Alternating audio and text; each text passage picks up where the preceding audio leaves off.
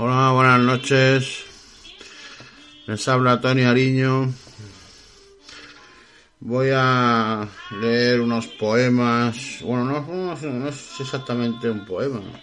Es un, una especie de monólogo, vida propia, no sé. Lo voy a leer a ver qué os parece. Mi vida de flaco tenía. Mi vida de, mi vida de flaco tenía suerte. Podía conocer y gustar a mucha gente.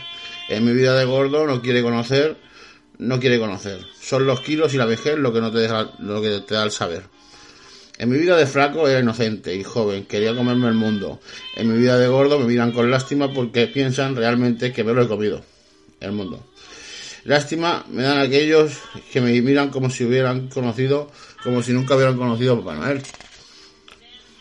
En mi vida, ya sea de flaco o de gordo, disfruté lo que lo que pude, pero siempre, pero el dinero siempre igual, escaso, tirando normal, siendo indiferente mi estado mental. Me tocó el gordo, diría alguna, porque lo dirían pocas. Para un gordo, para un gordo como yo, una fortuna. Siendo flaco y joven y sabiendo lo que sé hoy en día, hubiera aprovechado más. Pero la, la sabiduría llega después con el estómago lleno se piensa mejor. Aunque uno se emociona con, aunque uno se emociona con los años de otras cosas y sentir el sentido que a diferencia de cuando era flaco y joven, y ahora valoro más una buena siesta, no como antes que era más bien una buena fiesta.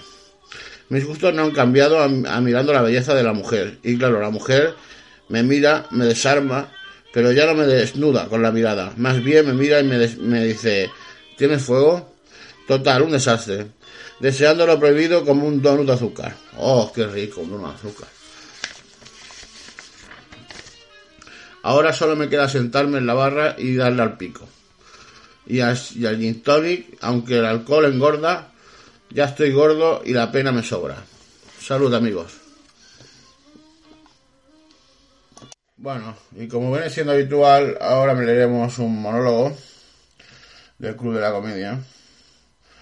Para que, bueno, antes hemos hecho la especie de monólogo, hoy el programa va de, reír. Bueno, no, está mal no reír. Bueno, ya voy. Nuevas formas de ligar. Canco Rodríguez. Estoy un poco jodido, la acabo de dejar con mi novia. Era la persona más maravillosa que he conocido nunca, literalmente, porque nunca la he conocido, era mi novia. Pero por lo demás éramos una pareja normal, como la mayoría de parejas de hoy. Yo, español, y ella, boliviana. La conocí por casualidad. Yo puse en Google dos lesbianas y Google me contestó, usted quiere eso decir bolivianas. Y si Google dice que yo quiero bolivianas, es que bolivianas quiero. A muchos sonará raro esto de ligar por internet, pero es que la gente ya no liga como antes. Ahora es muchísimo más difícil.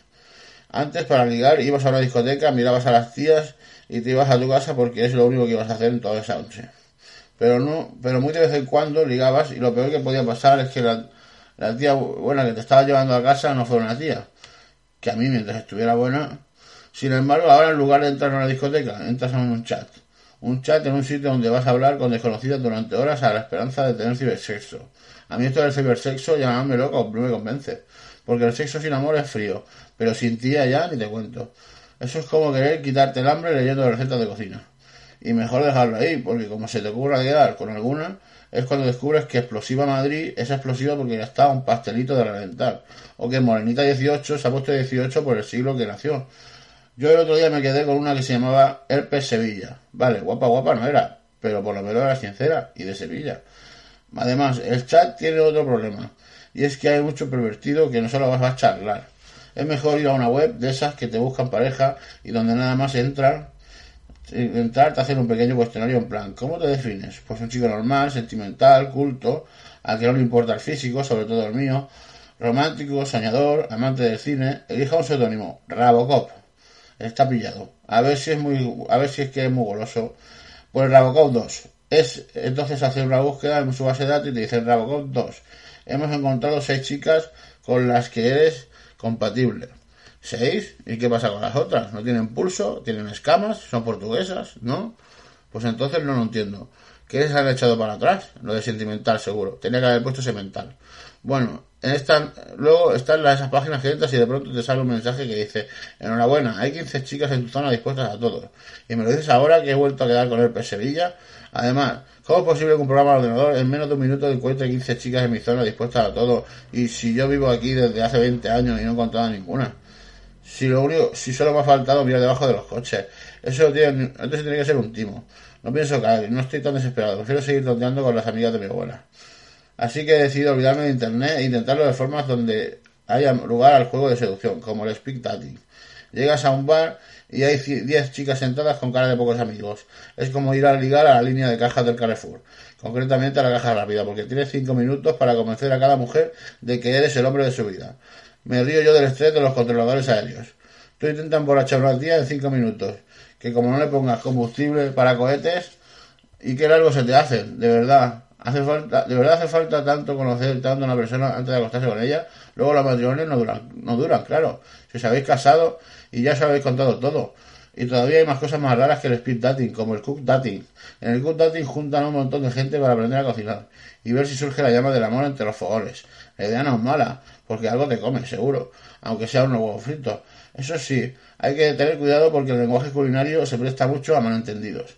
Vienen ahí el primer día y el primero que me dice el profesor, ¿os apetece bacalao? Y yo dije irónico, no, estoy pagando para venir a cocinar, no te jode.